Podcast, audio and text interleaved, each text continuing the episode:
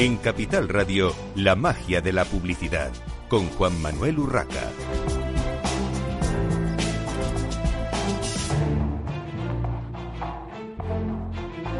Buenos días, un viernes más a la magia de la publicidad en Capital Radio. Les habla Juan Manuel Urraca. Hoy tenemos con nosotros en el programa a José Alberto Rodríguez, Data Protection Officer de Cornerstone On Demand. Bienvenido, José Alberto. Buenos días, muchas gracias. Bueno, José Alberto, eh, lo primero, mm, contarnos qué es concretamente Cornerstone On Demand. Por cierto, un nombre eh, complicadillo. Sí, la verdad es que es, complicadillo. Ya, ya, ya en la parte on demand no, no la utilizamos, nos llamamos solo um, Cornerstone y en España nos llaman Corner, que es, que es mucho más sencillo y más, y más rápido.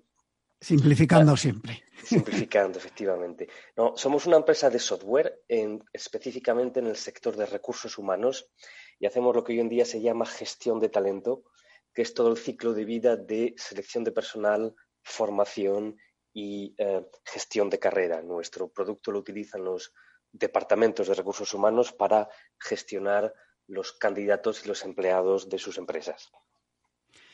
Bueno, y recientemente habéis lanzado eh, Innovation Lab para inteligencia artificial. Eh, cuéntanos un poco eh, qué es, en qué consiste y por qué lo habéis lanzado en este momento. Pues em, nosotros tenemos hoy en día prácticamente 6.000 clientes en, en, todo el mundo y más de 75 millones de personas em, que utilizan nuestro sistema. Entonces, eh, ya hace un cierto tiempo empezamos a desarrollar funcionalidades de recursos humanos, pero que ya veremos que se parece cada vez más al, marketing y a la publicidad, eh, sobre la base de los datos que tenemos uh, de los usuarios del sistema y de la historia uh, de datos que tenemos. Entonces, surgió la necesidad de consolidar estos desarrollos teniendo en cuenta los diferentes factores eh, como la ética, por ejemplo, que deben tenerse en cuenta cuando se desarrolla mm, inteligencia artificial, porque no es solo una cuestión de cómo se construyen los sistemas de inteligencia artificial, pero también de cómo se utilizan y cuáles pueden ser sus efectos, a la vez positivos y negativos. Y con todo este análisis, eh, pensando en, la cantidad de, datos que se manejan cuando hablamos de, recursos humanos y del potencial que tiene la, inteligencia artificial, eh, al final, ¿quién es el responsable de, aplicar esa inteligencia artificial? O dicho de otra manera, cuando se eh, introduce eh, el código de programación, al final hay alguien detrás, hay un humano que está programando y que está poniendo los parámetros eh, con los que se maneja ese, software que, desarrolláis. ¿Sobre quién cae esa responsabilidad? Porque estamos hablando de, datos delicados. Efectivamente, y es una responsabilidad que yo, pienso que por su propia naturaleza no, no puede ni debe recaer en una sola persona o en un solo grupo de personas. Por eso también la creación ah, de, este, de, este, laboratorio de, innovación para involucrar a diferentes partes, evidentemente los desarrolladores que van a construir esos sistemas, mi departamento de protección de datos para asegurarse de la conformidad ah, con las leyes, como las leyes europeas y españolas de, protección de datos y con las normas de la EPD, los usuarios de estos sistemas, eh, a saber, eh, en nuestro caso, las direcciones de, recursos humanos, pero evidentemente también eh, los propios empleados y o candidatos, podríamos imaginar, los propios sindicatos podrían estar muy interesados en contribuir a, la creación y, y a la definición de cómo se utilizan estos sistemas. Sobre todo la parte de definición, porque evidentemente eh, un director de recursos humanos no tiene por qué saber de, programación o de informática, eh, digamos, ya de, alto nivel y de alguna manera eh, tiene que confiar en esos, en esos programadores. Pero es verdad que, hay que poner unas pautas. Eh, todo esto forma parte de esa ética que, comentabas. ¿Hay algún código eh, nacional o europeo aplicable cuando hablamos de inteligencia artificial? Bueno, hay muchísimos grupos, grupos de investigación en política, en la industria, que están trabajando en este tipo de, códigos.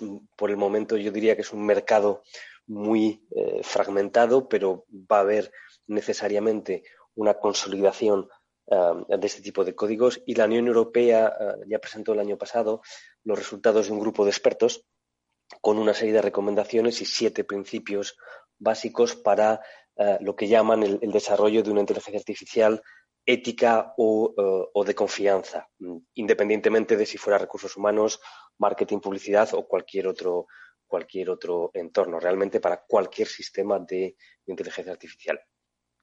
¿Y en España se, aplica ya alguna norma o esos grupos eh, tienen algo, eh, digamos, ya mm, eh, público por escrito, por decirlo de alguna manera? No, hay, hay bastantes cosas que, que han sido publicadas. Mm, no hay ninguna norma como tal, es decir, norma de, cumplimiento obligatorio, aparte de las leyes de protección de datos que ya incorporan eh, una serie de obligaciones, parte de ellas generales que se aplican a cualquier procesamiento de datos y algunas obligaciones específicas a la inteligencia artificial. Por ejemplo, la ley ya prevé la prohibición de la toma de decisiones puramente automática. Eh, por ejemplo, no se puede contratar a una persona únicamente sobre la base de decisiones 100% automáticas. O sea, que digamos que no, no vamos a dejar de momento, de momento, porque esto siempre, como digo yo, está abierto, ¿no? No vamos a dejar toda la decisión a la, a la informática, ¿no? Al, a un código eh, de programación. Eh, pero ¿cómo se tratará el proceso de reclutamiento en el futuro? Eh, en el futuro cercano, me refiero, aplicando la inteligencia artificial. De alguna manera, aunque mm, por esa norma que comentas no se llegue a reclutar eh, a una persona 100% eh, a través de un formulario o de, alguna forma online eh, e informática, ¿hasta qué punto influirá la, inteligencia artificial? Bueno, esto ya se está utilizando mm, hoy en día, es una de estas cosas que, esa famosa frase que el futuro es hoy, ¿no? Em, la primera utilización importante de la inteligencia artificial para la selección de candidatos es, son los filtros iniciales y la preselección de candidatos. Sobre todo hay empresas que reciben miles y miles de currículum eh, que son prácticamente imposible de revisarlos uno por uno de, manera manual. Entonces, cada vez más ya se están utilizando sistemas eh, automáticos y o de inteligencia artificial para realizar los primeros filtros de esos candidatos y para eh, dar una, nota eh, a, cada, a cada candidato para hacer una preselección de los cinco mejores o los diez mejores que a continuación vienen a pasar el proceso más tradicional de entrevistas, voz, cara a cara, etcétera. Eso es un, primer elemento. Y un segundo elemento es que, y además lo estamos viendo mucho con, esta crisis del COVID en la que estamos, por desgracia, es como todo es a distancia hoy en día, pues cada vez más se están haciendo entrevistas por videoconferencia o, entrevistas por teléfono y hay sistemas de inteligencia artificial que se están ya utilizando para ah, detectar eh, los sentimientos de la persona, el estado de ánimo en el momento de la entrevista, si se pone nervioso o nerviosa con una pregunta en concreto o, por ejemplo, cosas como la variedad del vocabulario que utiliza la persona. Esto es, interesante. Eh, avanzando un poquito, estamos en la magia de la publicidad, tenemos que hablar de, marketing y, publicidad. ¿Cómo se puede aplicar? ¿Qué, puede hacer eh, la inteligencia artificial eh, por el marketing en concreto? porque a mí siempre en estos temas hay algo que me, me, surge la duda, ¿no? De hasta dónde eh, las máquinas pueden eh, ayudar siempre, pero hasta dónde pueden sustituir la creatividad del individuo, ¿no? No me imagino a una agencia creativa eh, dejando en manos de las máquinas pues las maravillosas campañas de, publicidad que, nos encontramos en, cualquiera de los medios. Bueno, hay, hay un debate filosófico de, fondo que, existe prácticamente desde que existe la, informática o incluso en la Edad Media con, los autómatas, es hasta, hasta qué punto una, una máquina eh, construida por, por, el hombre mm, podría llegar a tener una inteligencia vamos a decir, auténtica como, como, la nuestra. ¿no? Hoy en día, la inteligencia artificial, aunque la llamemos inteligencia, siguen siendo programas de ordenador que pueden ser muy rápidos. Es decir, una de las primeras eh, aportaciones de la inteligencia artificial es la automatización y la velocidad en los procesos. No necesariamente que hagan cosas que nosotros no podamos hacer, pero que las hagan mucho más rápido. Y entonces esa es una, primera, una primera aportación de la inteligencia artificial. La segunda, y no es necesariamente en el campo de la, de la creatividad, pero sí en el campo em, de, vamos a decir, de la, detección de lo que podríamos llamar tendencias eh, profundas. Un ejemplo, para, saber que en Navidad hay que hacer publicidad de juguetes, no nos hace falta la inteligencia artificial, eso ya lo sabemos. En cambio, para saber seis meses antes qué juguetes se van a vender más y cuáles son, en consecuencia, cuáles hay que fabricar, o para saber eh, en qué momento, qué publicidad hacer a qué personas, en qué medio, en qué momento, cuál va a ser más eficaz, ahí es donde eh, la inteligencia artificial nos va, a, nos va a ayudar. Yo no pienso que va a reemplazar la creatividad de las personas, pero va a convertirse en una herramienta más para ah, exprimir esta, esta creatividad. Una herramienta más para por ejemplo, las agencias de comunicación se está empezando a hacer bastante en, en, páginas web lo que se llaman test AB, que es a ciertas personas se les presenta una versión de la página web, a ciertas otras personas se les presenta una versión diferente y el sistema calcula cuál de las dos es más eficaz y lo va ajustando en, tiempo real. El preparar esas páginas, el pensar esas estrategias, el pensar cómo se van a ajustar, todo eso necesita una creatividad que necesita una persona detrás para, para pensarlo, hacerlo, supervisarlo y controlarlo. Muy bien, pues eh, muchísimas gracias eh, por participar hoy con nosotros en la magia de la publicidad en Capital Radio. Eh, te invito a que te quedes, José Alberto, Data Protection Officer de Cornerstone, ya que al final del programa, en la última parte, tenemos una tertulia sobre el mundo sin cookies en el que vas a, a participar. Nosotros continuamos en esta mañana de viernes en Capital Radio, en la magia de la publicidad con Alba Domínguez Escudero, directora de marketing de UBIT o UBIT. Eh, bienvenida, Alba. Hola, muchas gracias. Y también tenemos a Marta Pérez Ugena Echanove, eh, Commerce Executive de Publicis Media. Bienvenida, Marta. Buenos días, muchas gracias. Bueno, eh, Alba y Marta están con nosotros hoy en La Magia de la Publicidad para hablar de una guía de buenas prácticas de e-commerce eh, que ha lanzado la asociación IAB. Eh, bueno, pregunta abierta para las dos. ¿En qué consiste esta guía de buenas prácticas? Bueno, pues la guía surge a través de la Comisión de E-Commerce como tú decías, que en mayo nos propone hacer una guía sobre buenas prácticas en e-commerce y bueno, nos pareció que era un momento muy interesante por todos los cambios que está habiendo en el sector. Y Alba, Cristina, que no puede estar aquí hoy, y yo hemos estado pues desde entonces trabajando en ella con la idea de crear un documento que pudiera pues ayudar y guiar a las marcas y donde pudieran inspirarse, ¿no? Es, al final es una guía básica en la que hablamos pues, de los puntos principales que deben tener en cuenta las marcas a la hora de sumergirse en el mundo del e-commerce y, de trazar una estrategia de trabajo. Y Alba, ¿qué objetivos os planteasteis? ¿Qué objetivos tiene esta guía cuando, cuando os planteasteis o, os, pidieron hacerla? Eh, ¿Cuáles fueron esos primeros objetivos para, bueno, para hacer una guía de algo que, ya todos conocemos, algo muy, muy conocido, pero que evidentemente eh, tiene que tener también sus, reglas y sus recomendaciones, sobre todo, como digo yo siempre, y luego entraremos en ese tema, eh, para las pymes, ¿no? que muchas veces eh, son las grandes olvidadas de estos temas. Cuéntanos algo. Sí, justo nosotras pensamos en esta situación en que Ahora con todo, con todo tema COVID, pandemia y demás, eh, las ventas han cambiado y hay muchos, muchos players que necesitan una base, unos tips que les acompañen en este proceso de creación de un e-commerce. Tampoco nos olvidamos de esas, eh, de esas medianas y grandes empresas que ya tienen un e-commerce desarrollado y que necesitan empezar eh, a, mirar nuevas estrategias o, a ver em, posibles canales de, venta o de explotación de e-commerce que quizá no se están teniendo en cuenta. Al final, nuestro objetivo principal es, dar este conjunto de tips y de recomendaciones que, dependiendo de los objetivos de cada negocio, pueden, pueden tomar en cuenta para optimizarlo. Bueno, y en cuanto a lo que habéis eh, ido mm, detectando, eh, estudiando, analizando al preparar la guía, eh, concretamente, ¿qué factores de cambio habéis detectado para presentarlos en esta guía y de alguna manera ayudar a, los propietarios, a los eh, gestores de los e-commerce eh, en su día a día?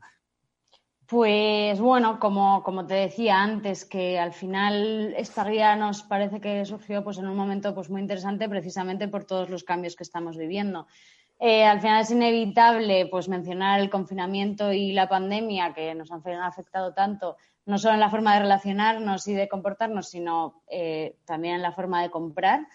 Y es que pues no solo aumenta el número de personas que compran, sino eh, los segmentos de la población que están comprando online y las categorías de producto que se están comprando online, cosas que igual antes no nos planteábamos comprar online, ahora forman parte de, nuestra lista de la compra, ¿no? Entonces esto ha hecho pues que el e-commerce sea uno de los grandes beneficiados de esta situación. Pero bueno, no es solo, no es solo eso, sino también pues una aceleración de la digitalización en todos los sentidos, ¿no? desde el shopper hasta nuevos modelos de consumo en los que el e-commerce pues, va a tener un papel fundamental y en los que la personalización de los mensajes y la experiencia de compra pues, marcarán pues, la diferencia. Y pues eh, esto implica una necesidad de transformación en propuesta de valor, en servicios, procesos, que ha dejado a muchas, a muchas empresas pues, un poco fuera de juego y ante todo este cambio, pues surge pues, la necesidad de una guía que ayude a marcar un poco un camino, ¿no? Alba, ¿qué apartados básicos podrías eh, destacarnos de esta guía de e-commerce de IAB? Eh, nosotras hemos, hemos, dividido esta guía en ocho, ocho, capítulos principales, en el que, por supuesto, empezamos con un contexto de cómo, cómo se relaciona y cómo, cómo, compra, cómo es ese comportamiento del usuario, relacionándolo con la situación actual, que es inevitable eh, nombrarla. Y eh, y seguimos con un desarrollo, o sea, damos tips sobre el desarrollo de un e-commerce, tanto de este enfrentamiento o, mm, posible dualidad que tenemos entre un marketplace y un e-commerce, damos posibles tips, eh, incluso hablamos de los tipos de CMS que puedes llegar a tener para desarrollar un e-commerce, de las posibilidades de llegar a hacerlo ad hoc dependiendo del tipo de negocio que tengas. Hay uno de los capítulos, que es uno de los más extensos, que tiene ese perfil más marketingiano en el que hablamos del lanzamiento de un e-commerce, de qué puntos deberías tener en cuenta, por supuesto, una estrategia SEO, un PPC, eh, cómo las redes sociales pueden ser un, canal de apoyo, incluso un canal de venta en muchos casos, eh, sin olvidarnos, por supuesto, de, este, mm, de esta parte de medición que para nosotras es súper relevante a la hora de desarrollar todo este e-commerce y poder medir si tus estrategias están siendo Em, acordes a lo, que, a lo que está buscando tu público. Para nosotras eh, era muy importante también toda la parte mobile, por eso incluimos incluso una parte de, búsqueda por voz, incluimos la parte de comprar desde una app. Quizá eh, a la hora de plantearte desarrollar un e-commerce, eh, lo más aconsejable para ti por tu tipo de negocio no es una web, sino que, sino que tu público está en el móvil y con una app puedes suplir esa necesidad.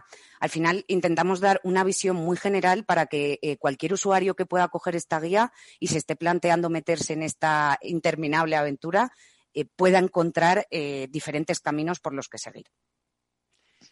Una pregunta mm, para las dos, no sé, una pregunta genérica, pero eh, ¿creéis que eh, las empresas españolas en general están eh, preparadas para, para afrontar lo que es el, crear un e-commerce, digamos, en condiciones? Y, me explico, no solamente coger a lo mejor una, un, plugin, una, un desarrollo ya hecho, estándar y muy cerrado muchas veces, eh, que, bueno, pues se añade a la web. Ya tengo una web, que a veces son dos páginas simplemente diciendo mi marca y vendo zapatos, y de repente metes ahí algo que, te han dicho, nada, tú pones esto ahí y ya tienes un eh, ya tienes un e-commerce. Bueno, sí, tienes una tienda online, pero, pero eso no es un desarrollo de e-commerce. ¿Cómo, ¿Cómo, lo veis vosotras por vuestra experiencia? Yo creo que es, es, justo lo que dices. Al final, tener un e-commerce no es tener una pasarela de pago en una web.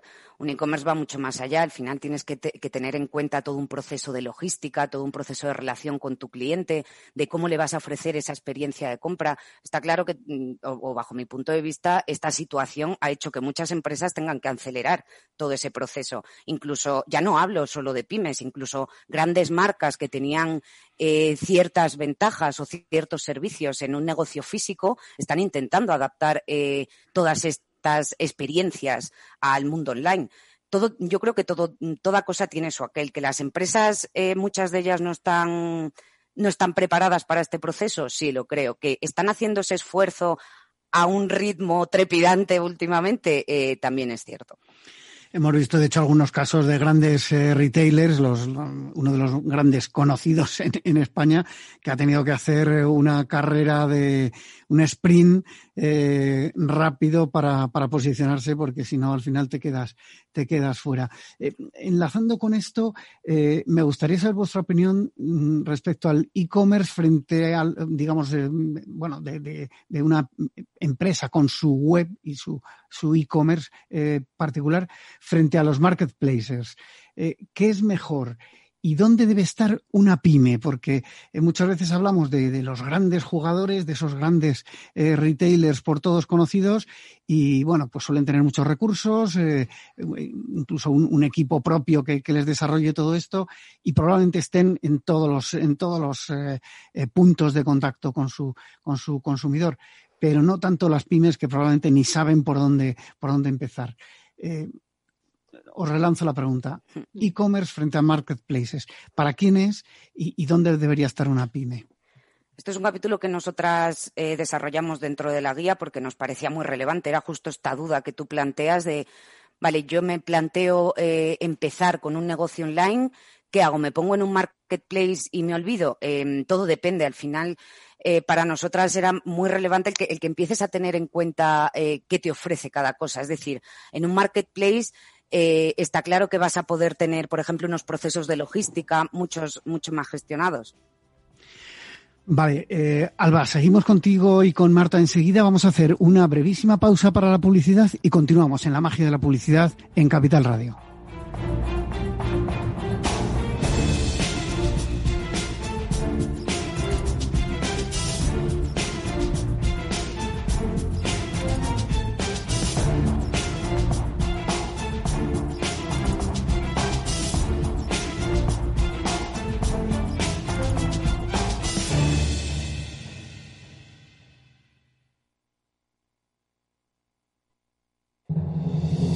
En un mundo globalizado y cambiante, los grandes debates de la actualidad cobran más sentido que nunca. Cada lunes a las 10 de la noche, Víctor Arribas analiza en Capital Radio los principales acontecimientos internacionales y cómo nos afectan a los españoles. Atalayar, las claves del mundo en tus manos, en Capital Radio.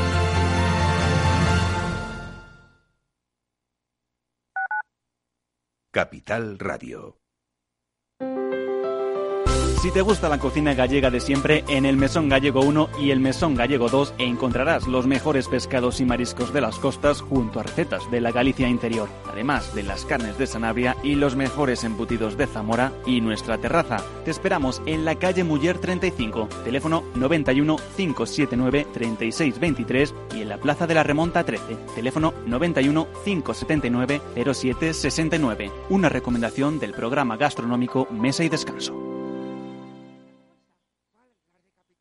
Gráficas Naciones. Más de 50 años de experiencia en el sector de las artes gráficas. Apostamos por la última tecnología tanto en impresión offset como en digital y gran formato. Realizamos todo tipo de impresión. Tarjetas de visita, folletos, libros, vinilos, decoración y montaje de stands. Más información en el 91 629 2145 o en gráficasnaciones.es.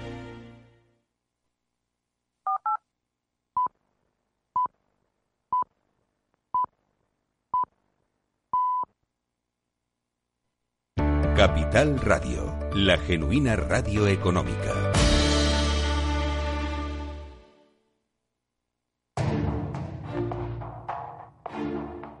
La magia de la publicidad con Juan Manuel Urraca.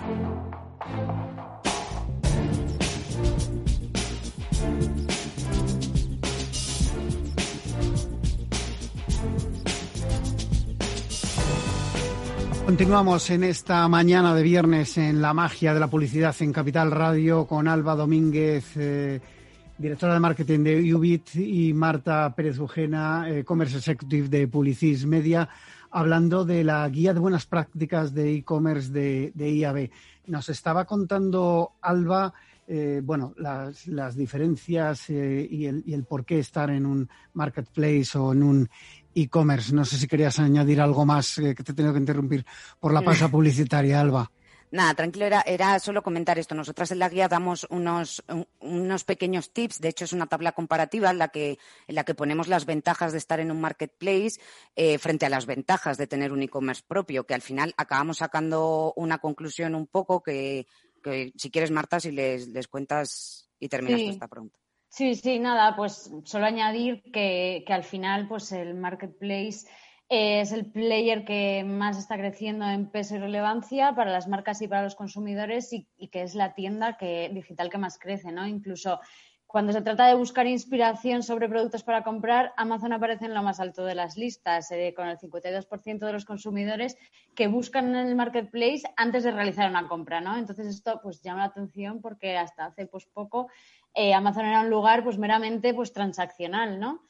Pero bueno, eh, no es verdad que Amazon no, domina todas las categorías y hay otras verticales en las que eh, hay una clara hegemonía de retailers, de, direct to consumer, incluso hay marketplaces especializados como puede ser el sector pharma, ¿no?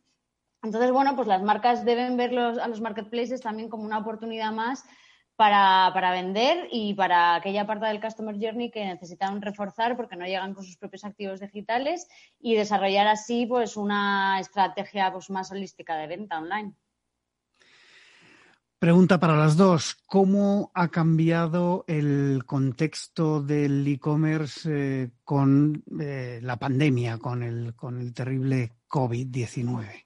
Sí, como, comentaba Marta al principio, al final esto es, algo que nos ha afectado a todos y, por supuesto lo reflejamos en la guía.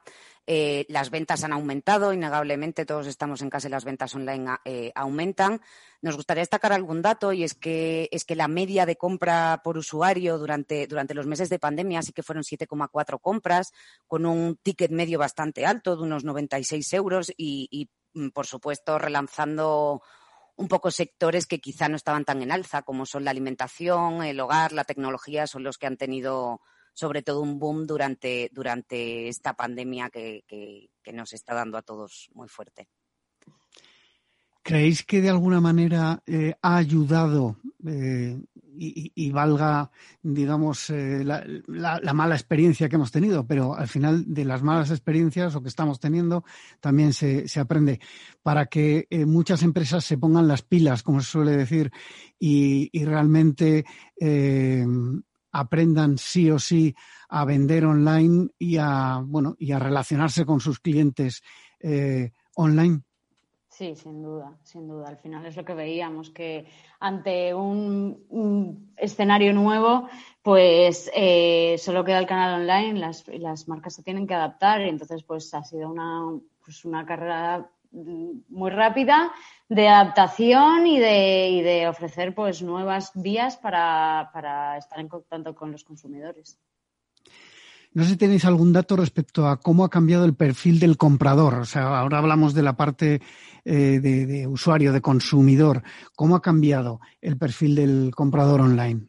Sí, pues eh, bueno, como te decía hace un minuto, pues al final el consumidor se ha visto forzado a comprar online y entonces eh, vemos que los mayores drivers de compra online, que son la conveniencia y la oferta por encima del precio, hacen, pues, perfilan como tres tipos de consumidores, ¿no? Eh, pues los lovers que les encanta comprar online y, van a seguir comprando online eh, siempre que quieran. Los inconformistas o indecisos que, dependiendo de un poco de cómo les convenga, comprarán online o, en la tienda física y los haters que rechazan completamente eh, esta compra online, que solo lo han hecho porque se han visto totalmente obligados y seguirán comprando en la tienda física, ¿no? Entonces, bueno, pues ante estos cambios en el comportamiento, Hemos visto en diferentes estudios cómo pues, eh, la generación Z intensifica la compra, los millennials se inclinan pues, por mantener tendencias al alza como el click and collect siempre que sea necesario y rompen pues, esos nuevos segmentos eh, como los seniors, esos nuevos segmentos que se animan a comprar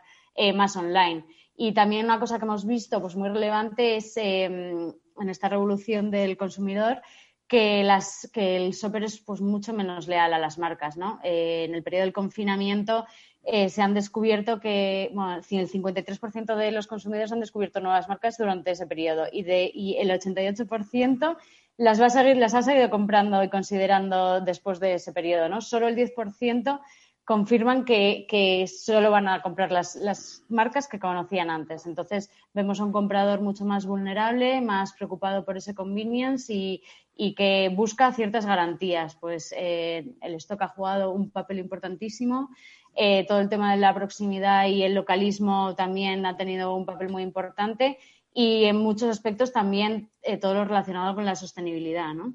Así que bueno, el liderazgo de las marcas pues pasará tanto por liderar de forma completa toda la experiencia como esa conexión con, el shopper. Muy bien, pues eh, hasta aquí el, repaso a lo que es eh, esta guía de buenas prácticas de e-commerce de IAB.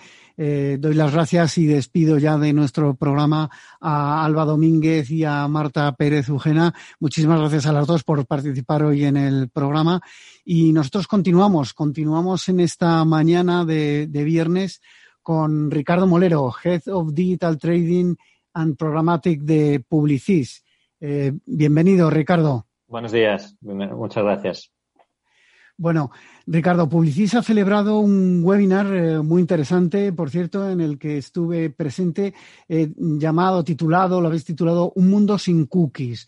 Eh, básicamente, ahora nos explicarás, debido al famoso anuncio de Google de que a partir de 2022 su navegador Chrome dejaba de o dejará de implementar cookies de terceras partes en los dispositivos de los usuarios eso junto a la necesidad de cumplir eh, las obligaciones de transparencia, consentimiento expreso, en fin, ha supuesto o está suponiendo un, cambio importante. Eh, cuéntanos eh, desde tu punto de vista y desde el punto de vista de Publicis para generar este webinar, por qué, por qué en este momento y, qué objetivos tenía el webinar, básicamente. Muy bien. Pues fíjate, Juan Manuel, tú lo has definido muy bien, ¿no? Es que verdaderamente son cambios que vienen a, transformar cómo estábamos haciendo las cosas en comunicación, eh, publicidad y marketing digital hasta la fecha, ¿no? Porque son cambios que, que impactan a, a, lo que han sido los pilares digitales, ¿no? Como pueden ser temas de medición, como pueden ser temas de uso de datos que luego si quieres eh, entramos un poquito más en detalle. Entonces, ante esta, ante, ante esta eh, digamos, nueva, nueva, nueva forma de, de, hacer las cosas que vamos a tener que hacer toda la industria y todos los actores que trabajamos en ella, pues nos vimos obligados de informar a nuestros clientes, ¿no? porque, porque son, son aspectos que, que también tienen que trabajar ellos de, de primera mano, ¿no? Incluso también a todos nuestros partners, ¿no? Y por eso también hicimos este webinar no solamente enfocado a bueno, pues anunciantes de nuestra cartera, sino también a otros posibles anunciantes que podrían estar interesados, aunque no sean clientes nuestros, y también a partners como pueden ser los propios soportes e incluso los players tecnológicos que también tienen mucho que decir a la hora de adaptarse a este nuevo ecosistema eh, sin cookies que tendremos en algún momento del año que viene, ¿no? Entonces, bueno, pues esa es un poco la razón principal por la que llevamos a cabo este webinar y nuestro espíritu y nuestro objetivo es seguir continuando eh, informando al sector de todo lo que está pasando, ¿no? Porque desafortunadamente acabamos de empezar, quiero decir, ¿no? O sea, esto es muy cambiante, eh, existen iniciativas que van a estar eh, mutando a lo largo de todos estos meses que nos, que nos quedan hasta el apagón y por lo tanto yo creo que esto es necesario hacer un seguimiento muy, muy periódico de cuáles son las principales novedades y, cambios que al final nos llevarán a que podamos seguir haciendo lo que estábamos haciendo a nivel de personalización, eh, bueno, pues en este caso sin cookies y con otros, otro tipo de elementos. ¿no? Bueno, luego entraremos en detalle en la tertulia, eh, pero de alguna manera para sentar las bases también, ¿no?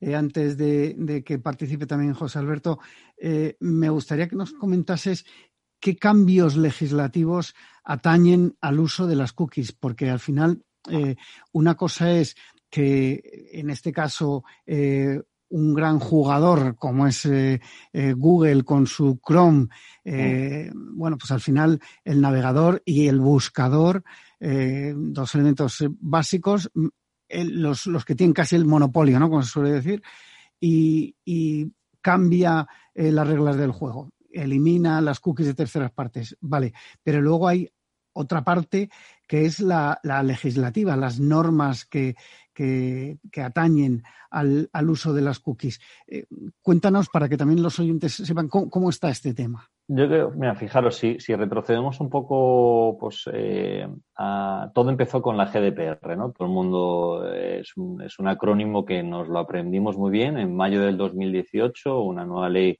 relativa a la protección de datos, que además fue a nivel europeo, porque en Estados Unidos quizá la legislación, como todos sabemos, es más laxa en este sentido. Entonces, salvo en algunos estados como, como puede ser California, que se aproxima más a la legislación europea, pero todo empezó ahí con la GDPR, donde, donde había ciertos datos que eran importantes para la industria, como pueden ser las IPs, como pueden ser temas de comportamiento de usuarios, donde ya se empezaban a considerar datos personales. ¿no? Entonces, ahí hubo un cambio bastante importante en relación a cómo clasificar esa tipología de datos. Eso fue el inicio, ¿no? Y luego, pues claramente, eh, bueno, lo que nos ha venido también a, trastocar, ¿no? Y a, revolucionar todo, todo este mundo es precisamente lo que en, octubre del año pasado eh, vía ley de protección de datos con el cambio de consentimiento, ¿no? Que eso también es un factor muy importante. Hasta ahora, eh, simplemente el hecho de navegar por un, por un website, eh, bueno, pues se, suponía eh, que estabas dando el consentimiento a que tus datos fuesen utilizados, ¿no? Y no tenías que aceptar mm, prácticamente nada, simplemente el hecho de navegar, bueno, pues se daba, por supuesto, de que, de que dabas consentimiento a que tus datos fuesen utilizados, ¿no? Eso cambió, como digo, a partir de octubre del año pasado y ya claramente, y lo, podemos ver como consumidores, ¿no? En cualquier tipo de website que, que entramos, eh, pues nos pide un consentimiento expreso, ¿no? Y eso es una, es una parte muy importante porque además tienes que eh, consentir expresamente eh, o dar consentimiento expreso a, una serie de factores o información que describen para qué van a ser utilizados nuestros datos, en este caso como consumidores.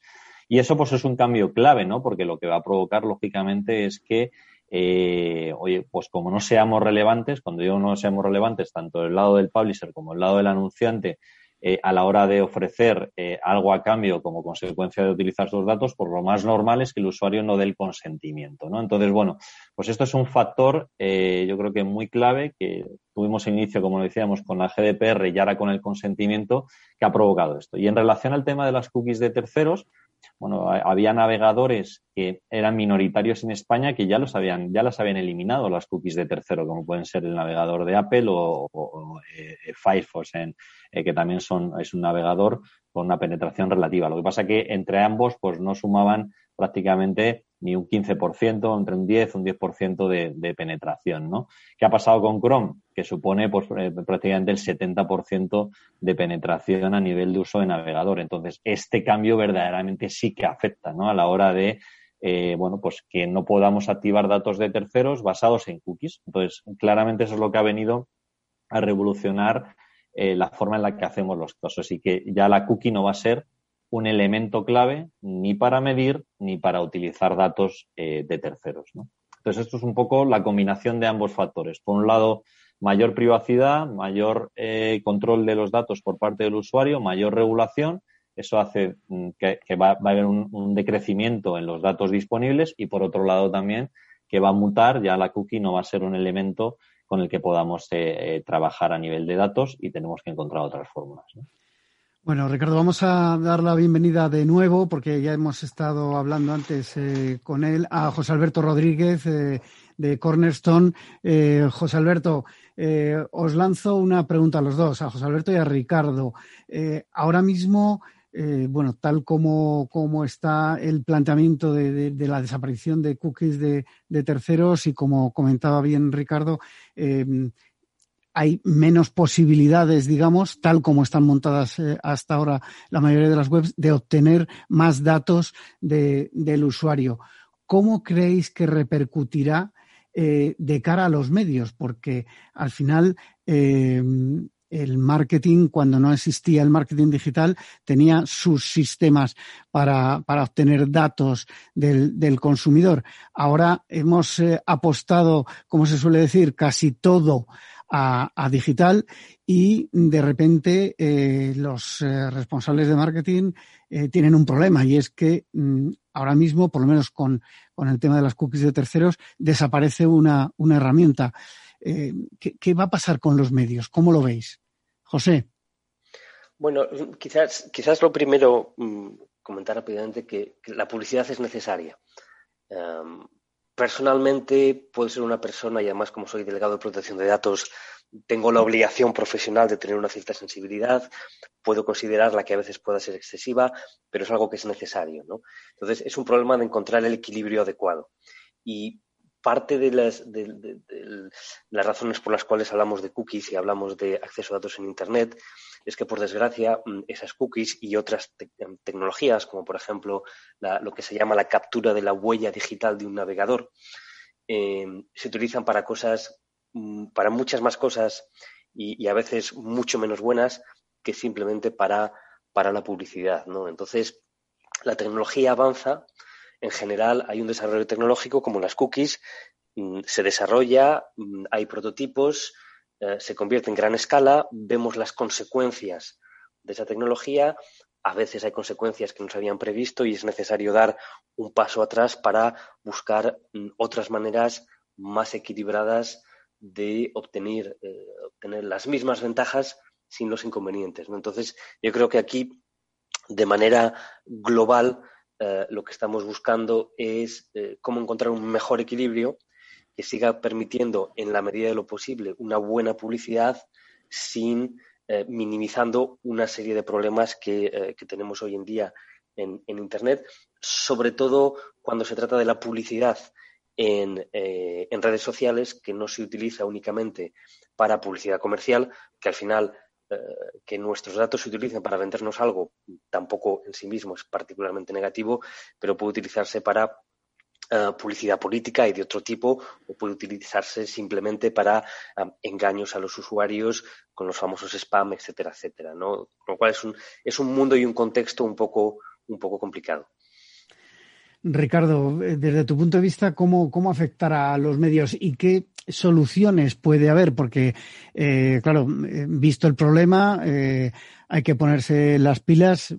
Yo sé que, muchos departamentos tecnológicos de, agencias, sobre todo agencias digitales y agencias de medios y de los propios medios, estamos todos involucrados en buscar una solución a esta situación. ¿Cómo lo ves tú? Bien, yo como, decía, estoy de acuerdo con José, eh, con José Alberto de, que esto va a ser bueno para la industria. Al final, eh, bueno, pues vamos a tener una industria mucho más de mayor calidad, porque nosotros mismos como consumidores lo que queremos saber es perfectamente qué hacen con nuestros datos y, decidir a quién damos nuestros datos. Por lo tanto, al final del camino va a ser bueno. En relación a tu pregunta de qué va a pasar con los publishers y con lo digital en su conjunto, al final las audiencias están ahí, por lo tanto lo digital va a seguir siendo muy relevante. el hecho de que ahora mismo en España sea el primer medio en términos de inversión es porque eh, en, términos de cobertura y audiencias y en términos de retorno, pues eh, lo digital funciona. Por lo tanto, es algo que no va, no va a cambiar.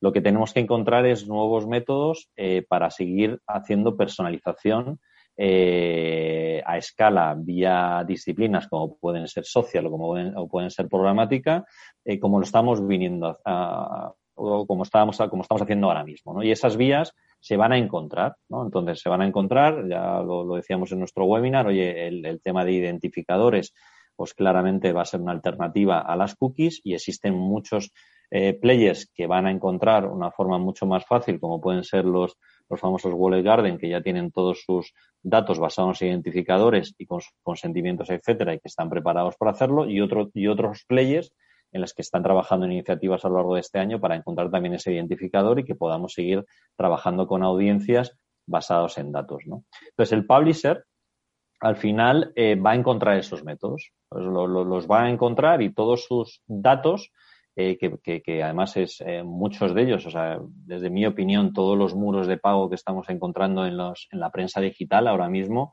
pues, pues no, yo, yo, te diría que no responde muy bien a criterios económicos, que también, lógicamente, pero, pero, pero también responde a una, a una necesidad de captar first party data por parte de ellos, ¿no? Y datos de sus consumidores. Entonces, bueno, pues están buscando alternativas para encontrar eso, esas tipologías de datos que les permitan, eh, bueno, pues también eh, eh, ofrecer al mercado audiencias que puedan ser relevantes más allá de las que podemos encontrar con los, con los grandes jugadores como pueden ser un Google, un Amazon o un, un Facebook. Por lo tanto, a tu pregunta es, yo creo que los publishers van a seguir encontrando alternativas para monetizar su inventario basados en datos y gracias a la publicidad programática o, por ejemplo, las redes sociales, como estaba comentando José Alberto también. Y en cuanto a programática, porque claro, eh, al final eh, una gran parte del inventario, sobre todo de los grandes medios y no tan grandes, eh, se comercializa con compra programática. Compra programática que las agencias de medios ofrecen a sus eh, anunciantes y que de alguna manera están basadas en toda esa cantidad de datos que, que se manejan, que se tienen de los usuarios que, para aclararlo por si a alguien todavía le queda la duda, no significa que eh, ese dato esté con nombre y apellidos, pero tiene un montón de características que permiten, eh, bueno, pues eh, conocer el objetivo, el, el, target concreto que un anunciante necesita para, para ofrecer su producto. Entonces, claro, al final, al, al faltarle esa herramienta, ¿qué va a pasar con la programática? Bueno, como, como te decía, eh, Juan Manuel, no, no, no, le va a faltar la herramienta, sino que va a haber una mutación, ¿no? Se va a dejar de utilizar cookies y se van a utilizar eh, identificadores, ¿no? Entonces, identificadores basados en un email o en un teléfono que este tipo de compañías, los grandes players, lo tienen, ¿no? Y luego otros players más pequeños también, porque tienen, lógicamente, basadas, eh, basadas en, en sus, sus, bases de datos basados en este tipo de identificadores, ¿no? La clave va a estar en el consentimiento, ¿no? Como decíamos antes, ¿no? Que tengan un volumen de usuarios con un consentimiento expreso a que sus datos sean utilizados de la forma que estabas describiendo, ¿no? Oye, pues para generar grandes grupos de audiencia con intereses o comportamientos relativos a, cualquier pues, pues gente interesada en productos de eh, fútbol, gente interesada en productos de seguros o lo que sea, ¿no? Entonces, eh, insisto, o sea, como, como decíamos también en nuestro webinar, es un mensaje de tranquilidad a toda la industria porque no va a desaparecer la publicidad programática. Es más, la publicidad programática se está extendiendo a otros medios que ya están basados con identificadores. Por ejemplo, toda la publicidad que estamos haciendo en televisiones conectadas vía eh, DSPs con publicidad programática no están basadas en cookies, están basados en, en, en, en identificadores en este caso del dispositivo de Smart TV. Por lo tanto, eh, simplemente desde mi perspectiva va a, haber, una mutación de la cookie a ese identificador y por lo tanto vamos a seguir trabajando con audiencias y haciendo personalización. ¿Que el volumen de esas audiencias se va a reducir? Sí. Ahora estamos, estamos hablando de grandes volúmenes de audiencia. Por lo tanto, es algo que vamos a poder seguir utilizando. Y luego va, lo que va a haber también una transformación es en las audiencias de primera parte, ¿no? Es decir, todas las audiencias que estamos utilizando de anunciantes, eh, bueno, pues también van a sufrir una reducción. Por lo tanto, el anunciante pues va a tener que ser también muy creativo a la hora de conseguir el consentimiento expreso de sus clientes, eh, bueno, pues para que podamos seguir haciendo pues, temas de retargeting o temas de eh, ofrecerles productos personalizados a esos, a esos anunciantes. ¿no? Bueno, nos quedan eh, menos de tres minutos y no me gustaría eh, acabar el programa sin tocar el tema de los móviles, porque los dispositivos móviles al final están suponiendo ahora mismo eh, porcentajes altísimos de entrada de esa publicidad hacia los consumidores. A todos nos, nos impactan de alguna manera cuando encendemos el móvil, cualquier tipo de, de pantalla o dispositivo móvil. ¿Cómo afectará las limitaciones a, el dispositivo móvil en sí o a la publicidad que se, que se entrega en el móvil. Em, Apple se ha autoimpuesto en su sistema operativo eh, este, esta limitación. ¿Adoptará Android eh, la misma directiva, digamos, de, restricción? Eh, ¿Cómo lo veis? Bueno, yo creo que mm, Android y, Apple van, a tomar caminos diferentes. Al final es normal que en un mercado normal y bueno haya diferentes actores con, estrategias diferentes. Em, Apple hace mucho tiempo que Em, eh, tiene un discurso relacionado con, la protección, con la protección de datos.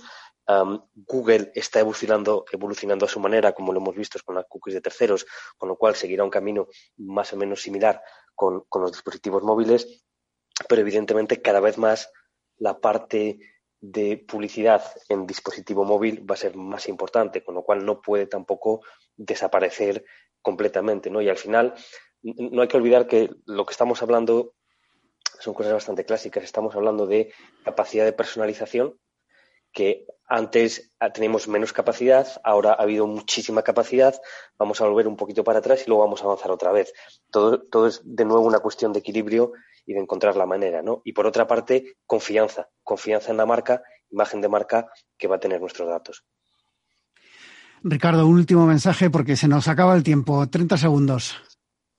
Pues simplemente, 30 segundos, Ricardo. Simplemente tranquilidad. Efectivamente, va a haber una mutación. Vamos a cambiar de elemento a la hora de personalizar. Bueno, sufriremos seguramente al principio, pero como bien decía José Alberto, la industria va a estar claramente preparada, eh, tanto desde el lado de la oferta como el lado de la demanda, para poder seguir haciendo personalización a través de lo digital y no solo digital, porque la personalización se va a extender a, medios tradicionales. Bueno, pues eh, hasta aquí lo que ha dado de sí hoy el programa, no, no así el tema que nos daría para, para mm, otra hora más, pero tenemos que despedir ya a José Alberto Rodríguez de Cornerstone y a Ricardo Molero, Head of Digital Trading and Programmatic de Publicis que nos han estado hablando en este último, en esta última pequeña tertulia sobre un mundo sin, sin cookies. Y a todos ustedes les espero el próximo viernes en la magia de la publicidad en Capital Radio. Les habla Juan Manuel Urraca.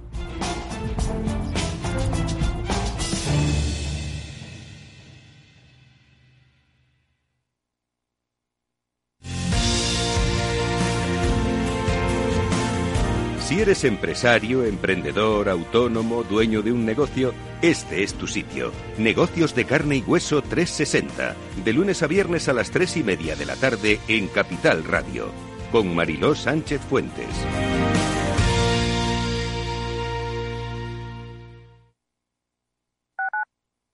Capital Radio Madrid 105.7 Disfruta de la mejor cocina gallega en Montes de Galicia. Todo un clásico moderno en el barrio de Salamanca. Disfruta de la variada dieta atlántica, de las mejores carnes y pescados tratados con respeto y transparencia y regados con una de las mejores bodegas de la zona. En grupo, en familia o en pareja, Montes de Galicia te ofrece el espacio perfecto en cada ocasión. ¿Harto de tertulias políticas y de quienes lo saben todo? Sube un peldaño intelectual en tu vida y sintoniza la gran tertulia de la economía, un debate pragmático y sin afinidades que revela las grandes transformaciones de nuestros días, con figuras de gran talla económica como Pedro Esbarz, Ramón Tamames, Francisco Navarro, César Arranz, Hermenegildo Altozano, Isabel Aguilera, Manuel Moreu, Juan José Rubio y Fernando Zunzunegui, entre otros. La gran tertulia de la economía cada mañana a las 8 y 20 en Capital, La Bolsa y la Vida, con Luis Vicente Muñoz.